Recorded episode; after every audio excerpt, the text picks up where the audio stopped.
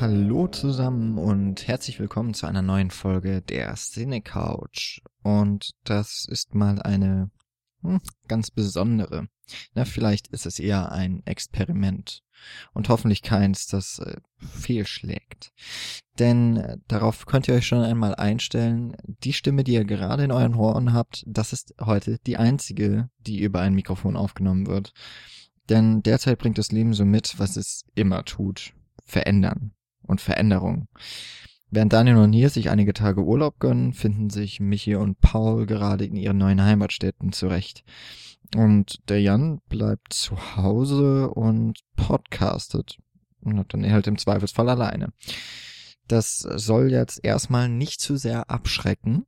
Und ähm, ich hoffe, dass ich es schaffe, dass ich am Grundkonzept von Cinecouch jetzt nicht allzu sehr herumrüttel.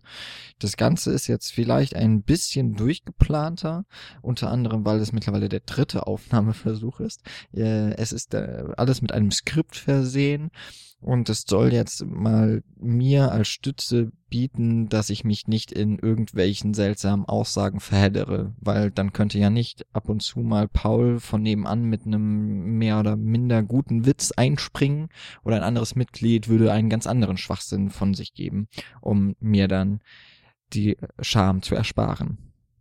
Nun ja, genug der Vorrede.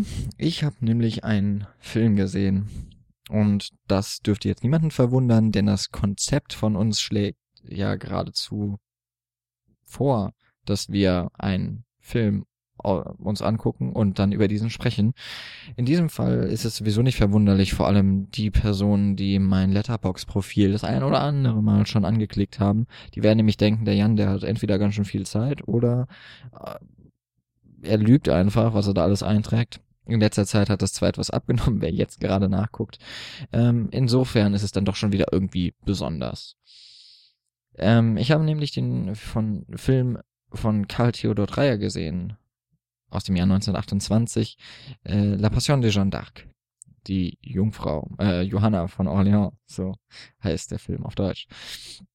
Wer möglicherweise nicht nur die Cine Couch als Filmpodcast hört, sondern ab und zu auch mal bei unseren natürlich hochgeschätzten Kollegen reinhört, der hat vielleicht mitbekommen, dass die Kollegen von Nerd Talk, ein Berliner Podcast, zuletzt 400. Folge gefeiert hat.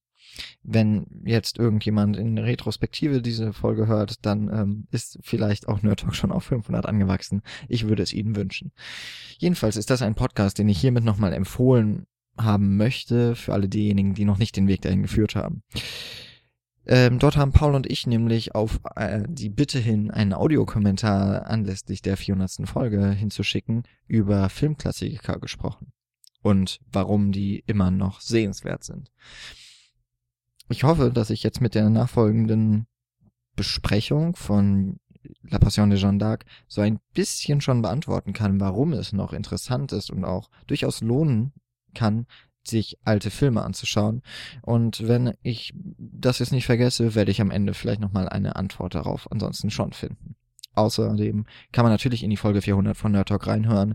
Da äh, kann man auch im Zweifelsfall über die, äh, über die Show Notes einfach hinklicken, wenn Paul und ich sprechen. Dann hat man in Kurzform auch das, was ich jetzt möglicherweise in den nächsten knapp 20, 30 Minuten erzähle. Gut, wir reisen also zurück. Und zwar eine ganze Weile. So weit zurück, wie wir ja, wahrscheinlich noch nicht mal mit einer Randnotiz, bis auf ganz wenige Folgen, wenn wir mal über die Lumière-Brüder oder so weiter gesprochen haben, zurückgegangen sind. Wie gesagt, in das Jahr 1928. Nach Frankreich, natürlich dann auch in die Hauptstadt, in die Stadt der Liebe, Paris. Es ist das ein bisschen doof, dass ich das so anfange, denn eigentlich reisen wir noch etwas weiter zurück, nämlich in das Jahr 1889 ja, ihr habt richtig gehört, in das 19. Jahrhundert. Dort wird nämlich, beziehungsweise dann wurde nämlich in der dänischen Hauptstadt Karl Theodor Dreyer geboren. Und der ist einer der mittlerweile auf jeden Fall als Genie bekannt gewordene Regisseur. Doch der hat, wie so viele Genies und auch Künstler, eine gar nicht mal so schöne äh, und einfache Kindheit hinter sich. Er wird nämlich als uneheliches Kind eines schwedischen Vaters und einer dänischen Mutter geboren und wie es damals in der Zeit so war, konnte er damit nicht von, von seiner Mutter aufgezogen werden. Er kam also in ein Heim und das kann gar nicht mal so schön gewesen sein. Doch es wurde wohl auch nicht besser, als er dann von seinen zwei Pflegeeltern adoptiert wurde. Denn diese gesamte Zeit des Aufwachsens ist geprägt davon, dass sich Karl Theodor nicht von seinen Eltern, auch nicht von seinen Pflegeeltern, geliebt fühlt. Dreier wird, als er dann erwachsen ist, vorher Journalist. Und dann widmet er sich irgendwann dem Film, und zwar zunächst als Drehbuchautor.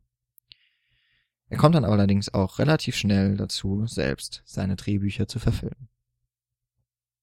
Seine Filme sind schwere Stoffe. Oftmals greift er das Thema Liebe auf und das von seiner wohl eher dunkleren Seite. Das dürfte wohl auf seine Kindheit zurückzuführen sein. Paare werden hier durch gesellschaftliche Normen getrennt. Frauen müssen häufig unter der Gesellschaft oder und Männern leiden.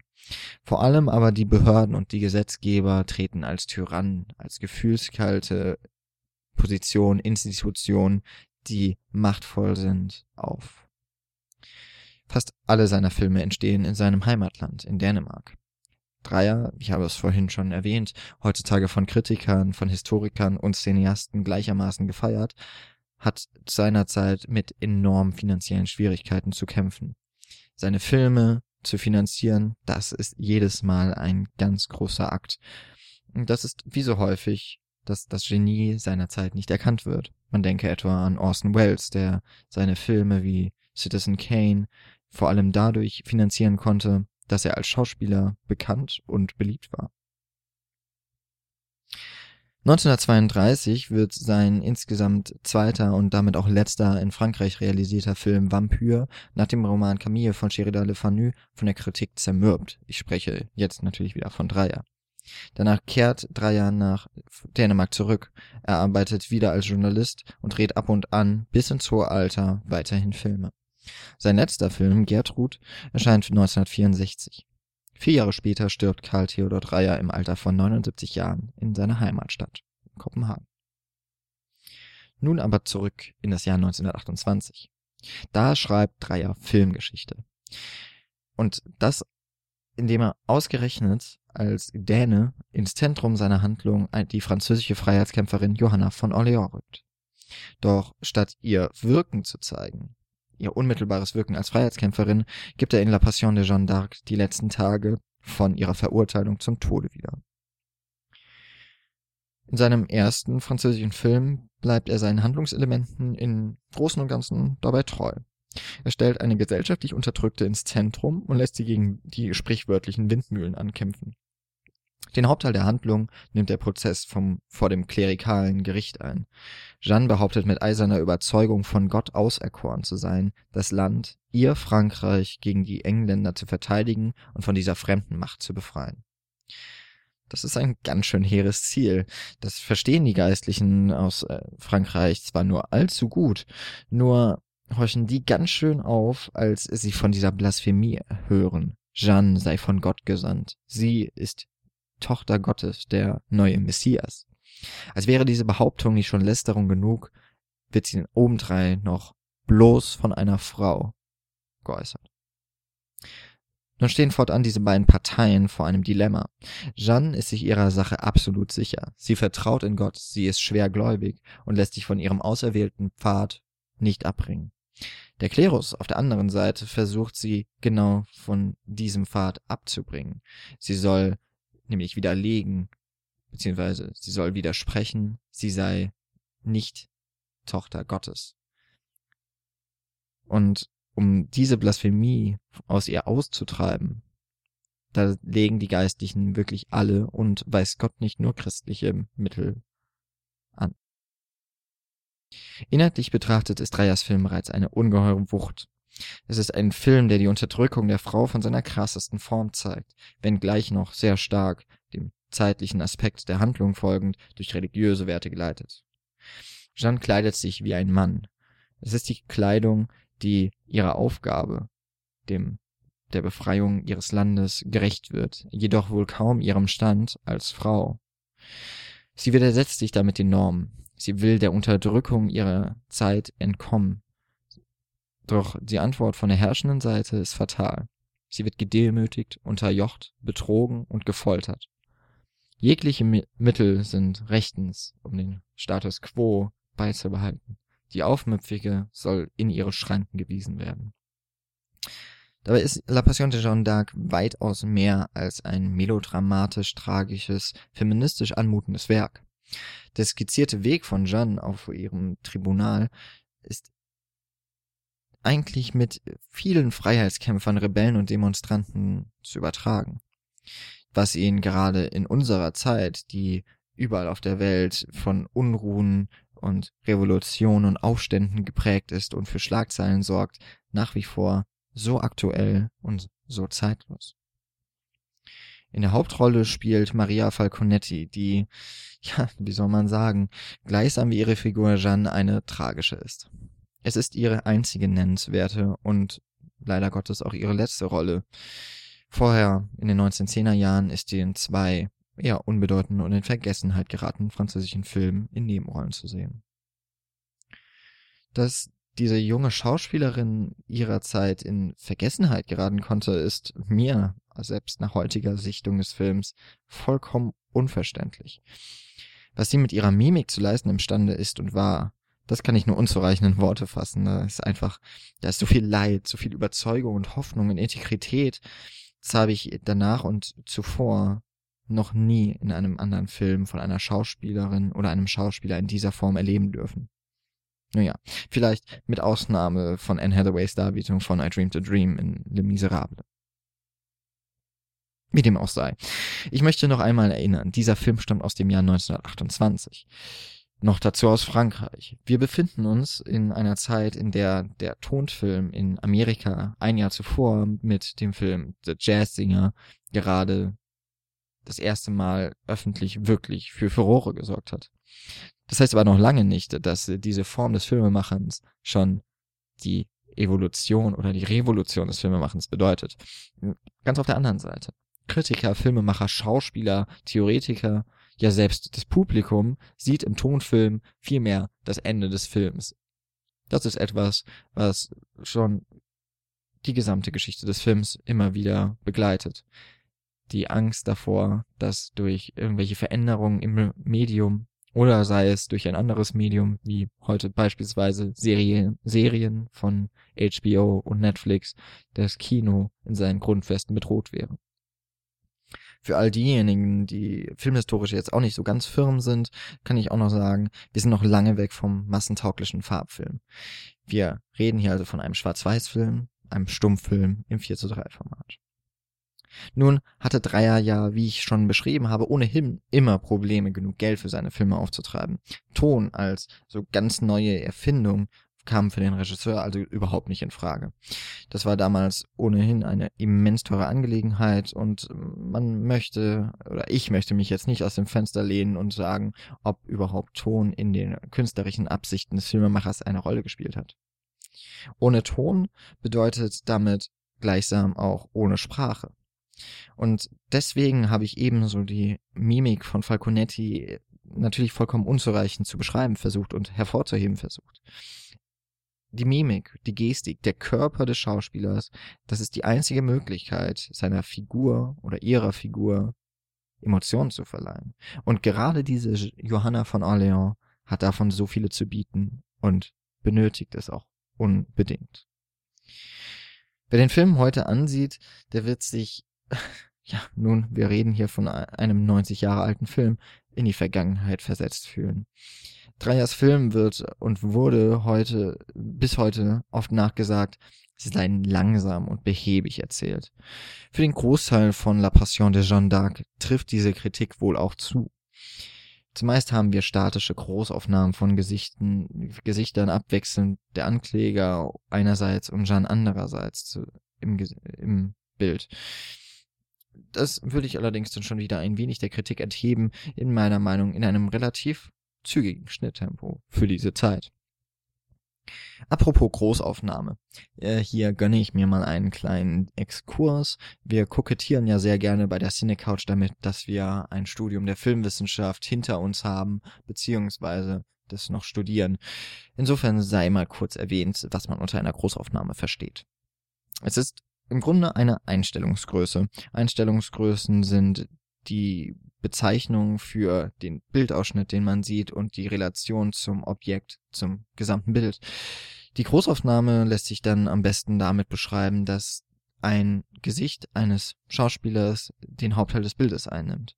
Das sieht man häufig in Dialogsituationen oder, wenn man Jeanne d'Arc sieht, fast den gesamten Film über. Der Filmtheoretiker Bilal Balasch hat 1924, also vier Jahre vor diesem Film, in seiner ihm so inhärenten blumigen Sprache der Großaufnahme nahezu eine Ode gedichtet. In seinem Text Der sichtbare Mensch beschreibt er, wie sich Menschen durch Sprache und Technik wie Buchdruck von ihrem natürlichen Zustand, dem Kommunizieren über den Körper, entfernt haben. Kommuniziert wird nun also über Worte, über Zeichen, über Semantik, über Idiome, die nur noch stellvertretend stehen für etwas anderes und nicht mehr über die natürliche Form, Gestik oder Mimik. So schreibt er also über den Film. Im Film geben uns Worte keine Anhaltspunkte. Wir erfahren alles aus dem Gebärdenspiel, das nun keine Begleitung und auch nicht in Form und Ausdruck, sondern einziger Inhalt ist. Film, so Balasch, mache den Menschen durch seinen Körper wieder sichtbar, daher der Name des Textes. Das war freilich kurz vor dem Durchbruch des Tonfilms und der hat bekanntermaßen das Schauspiel wieder ziemlich umgekrümpelt. Sprache, Worte wurden wieder ein großer Teil auch des Schauspiels und vielleicht wurde damit auch der Text wieder etwas obsolet. Aber für Dreyers Film ist dieser Text geradezu paradigmatisch zugeschneidert. Nun, die Großaufnahmen, insbesondere die von Maria Falconetti, übertragen tatsächlich all das, was der Zuschauer zum Verständnis braucht. Es ist eben das Gebärdenspiel, das einziger Inhalt des Bildes wird, des Filmes. Nun muss man aber trotzdem noch sagen, natürlich kommt der Film wie nahezu alle Stummfilme nicht gänzlich ohne Worte aus. In den Zwischentiteln ergänzen Sätze das Geschehen und drücken genau das aus, was durch das Filmemachen schwer oder gar nicht sichtbar gemacht werden kann. Aber das muss man dann immerhin auch wieder sagen, diese Zwischentitel benutzt Dreier nur sehr selten und wirklich nur in den Momenten, in denen er absolut keine andere Form sieht. Und das zeigt, wie visuell verdichtet dieser Film all seiner finanziellen und produktionstechnischen Widrigkeiten zu Trotz gemacht wurde. Die Positionen innerhalb des Films sind sehr deutlich gemacht. Aus äh, ganz einfachsten Mitteln wird klar, in welcher Situation sich Jeanne befindet. Sie wird in häufig oder fast immer aus einer Aufsicht betrachtet. Wir blicken als Zuschauer auf sie herab und im Gegenzug sehen wir die Richter, den Klerus, aus einer Untersicht. Dadurch wirken sie noch machtvoller und unnahbarer. Vor allem aber auch ist es die Beleuchtung, die Schatten stark in die Gesichter der Ankläger fallen lässt und sie damit zu einer wahrlich unangenehmen Partei machen. Dazu kommt es noch, dass die Wahl der Schauplätze diesen trostlosen Charakter, den überhaupt schon dieser gesamte Film an den Tag legt, nochmal unterstützen. Die Wände sind hoch, das Grau vom Schwarz-Weiß kommt, das mag paradox klingen, an den Mauern perfekt zur Geltung. Es wirkt einfach trostlos. Jeanne sitzt auf einem kargen Holzstuhl, sie ist an, sie ist mit Ketten gefesselt. Sie ist alleine in einem großen Raum und um sie herum auf Tribünen, die sehr zweckmäßig angerichtet sind, sitzen die Ankläger. Andere Szenen spielen in einer Folterkammer. Eine Zelle wird Schauplatz der wenigen Momente, in der Jeanne alleine ist und sich beispielsweise eine Krone ähnlich der Dornenkrone von Jesus bastelt. Außerdem sehen wir natürlich den Vorplatz des Gerichtssaals, dort, wo der Scheiterhaufen für Jeanne vorbereitet wird und an dem sie ihr grauenhaftes Ende finden wird. Wie er merkt, das sind allesamt grauenerregende Orte, keine Orte, an denen man sich wohlfühlen würde oder an denen Hoffnung auch nur einen prächtigen Platz hätte. Insbesondere die Folterkammer hat bei mir einen immensen Eindruck hinterlassen. Darin steht eine wirklich markerschütternde Gerätschaft. Die kann man sich am besten vorstellen als ein großes Rad, das bewegt wird durch einen Bediensteten, der es mechanisch antreibt. Und zwar immer und immer schneller. An dem Rad sind große, wirklich übermannsgroße Eisenstachel befestigt. Und das Ganze wirkt so ein bisschen wie eine bewegliche eiserne Jungfrau. Nun, wir sehen dieses, dieses wirklich angsteinflößende Gerät. Und spätestens hier, muss man wirklich sagen, wird der Vorwurf Dreier Erzählerin gemächlich, langsam Bildern einen Riegel vorgeschoben. Die Schnittfrequenz enthebt sich in diesem Moment allen Normen der 20er Jahre und wahrscheinlich auch des Jahrzehnts, das darauf folgen wird. Die grausame Tortur, die sich auf einer psychologischen Ebene ergibt, überträgt sich vollkommen auf den Zuschauer. Jeanne wird hier vor die Wahl gestellt, ob sie eine Absolution unterschreibt, unterhalb der Be innerhalb äh, der Bedingung natürlich, sie widerruft ihre Worte, sie sei von Gott gesandt. Sie weigert sich und spricht noch davon, dass wenn sie zu einem Widerspruch kommt, dass sie immer sagen wird, es wurde von ihr erzwungen, sie wurde gefoltert. Und dabei schneidet es immer wieder auf diesen Vertrag, der aufgesetzt ist, das eiserne Gesicht der Johanna und gleichzeitig aber auch der ängstliche Blick auf die Apparatur, die sich immer schneller bewegt. Es ist keinerlei physische Bedrohung direkt im Bild zu sehen, aber es ist diese psychologische Tortur, diese Folter, die letztlich Jeanne bricht. Sie bricht zusammen an diesem Ort, sie wird zurück in die Zelle gebracht und man als Zuschauer ist wahrlich mitgenommen. Nun, jetzt habe ich einiges über die visuelle Gestaltung des Filmes gesagt. Wir haben also viele Großaufnahmen zu sehen, sehr, sehr wenige ausgestattete Orte. Ähm, wir sehen wenige Personen im Bild. Generell ist diese Jeanne wirklich Zentrum der Handlung. Aber das wäre jetzt ein bisschen kurz gegriffen. Denn Stummfilme sind nie wirklich stumm. Und La Passion de Jeanne d'Arc ist da unter Umständen auch keine Ausnahme. Es ist ein sehr spezieller Fall.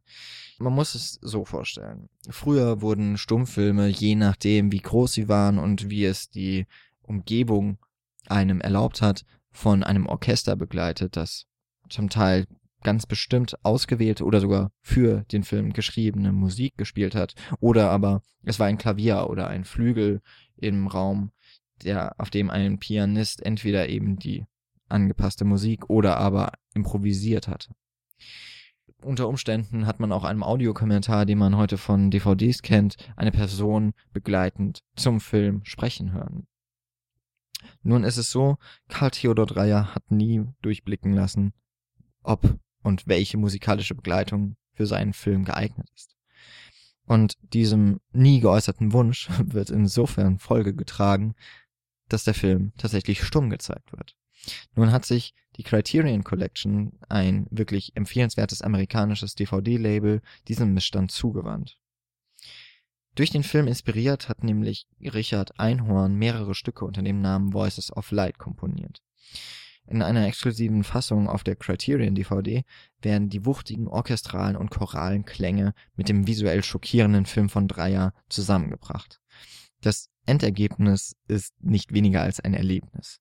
Sowohl für die Augen als auch für die Ohren. Es ist wirklich ein allumfassendes, in sich perfekt greifendes Erlebnis.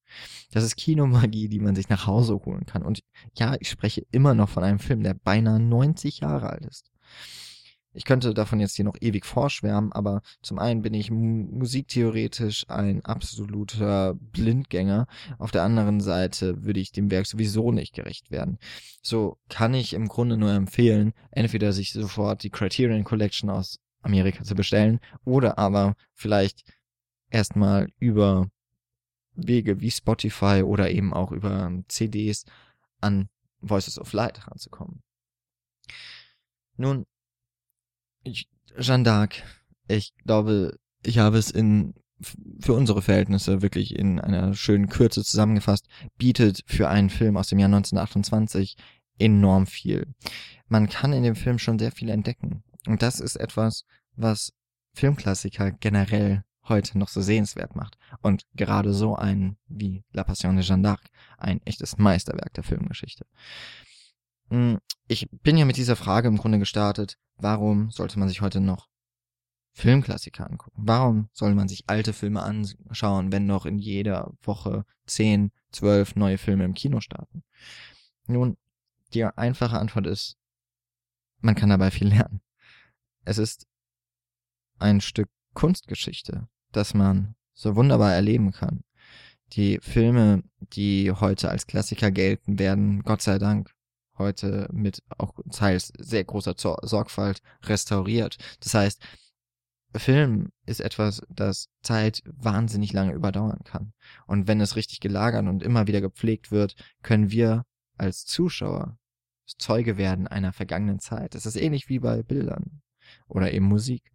Ähm, wir können anhand der Filmklassiker sehen, woher Film kommt, wohin es ihn letztlich bis heute gebracht hat.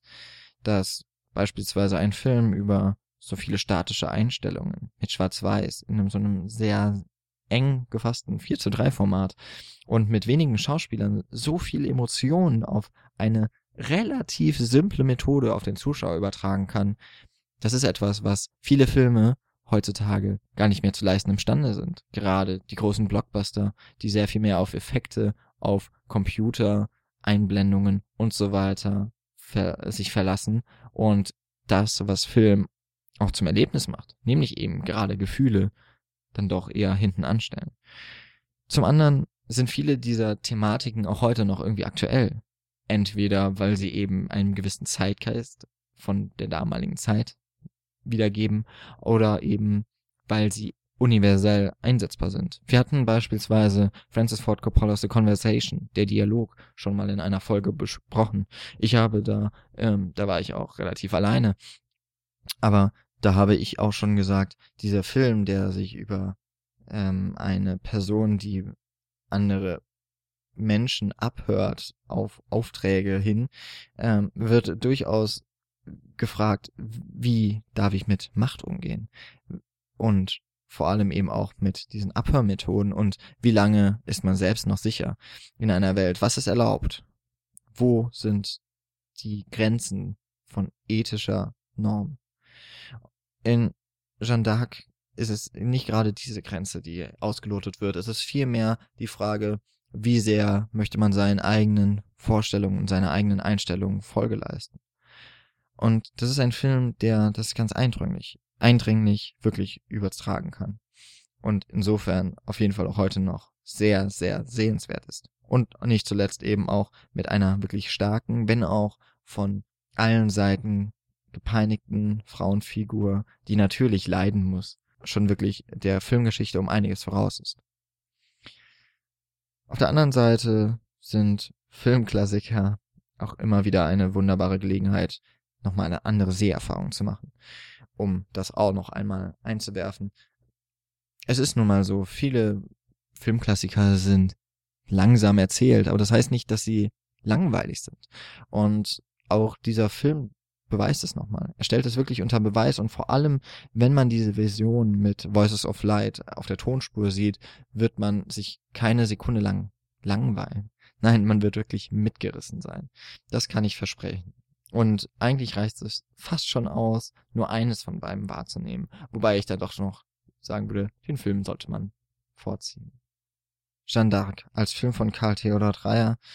Auch ich würde einfach sagen, es ist ein Meisterwerk. Es ist wirklich ein Film, der bis heute nichts in seiner Faszination verloren hat. Vielleicht gewinnt er sogar noch dadurch, dass man diese Art von Filme gar nicht mehr so sehr gewohnt ist. Äh, Maria Falconetti ist in dieser Rolle aufgegangen und wird der Ewigkeit immer wieder ähm, damit verbunden sein.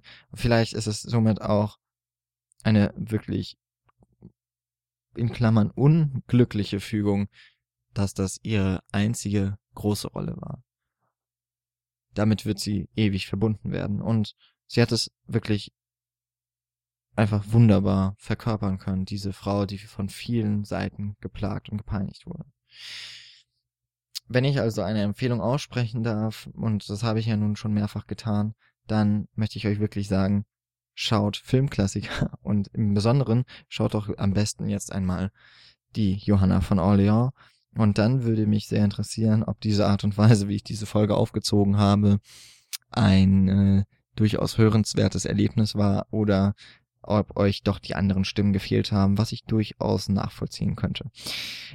Es soll ja auch jetzt keine keine Norm werden, dass wir hier einzeln podcasten. Das ist tatsächlich in diesem Fall auch mal aus der Not geboren, da wir unsere ganzen vorproduzierten Folgen nicht nach und nach raushauen wollen, bis wir nichts mehr übrig haben.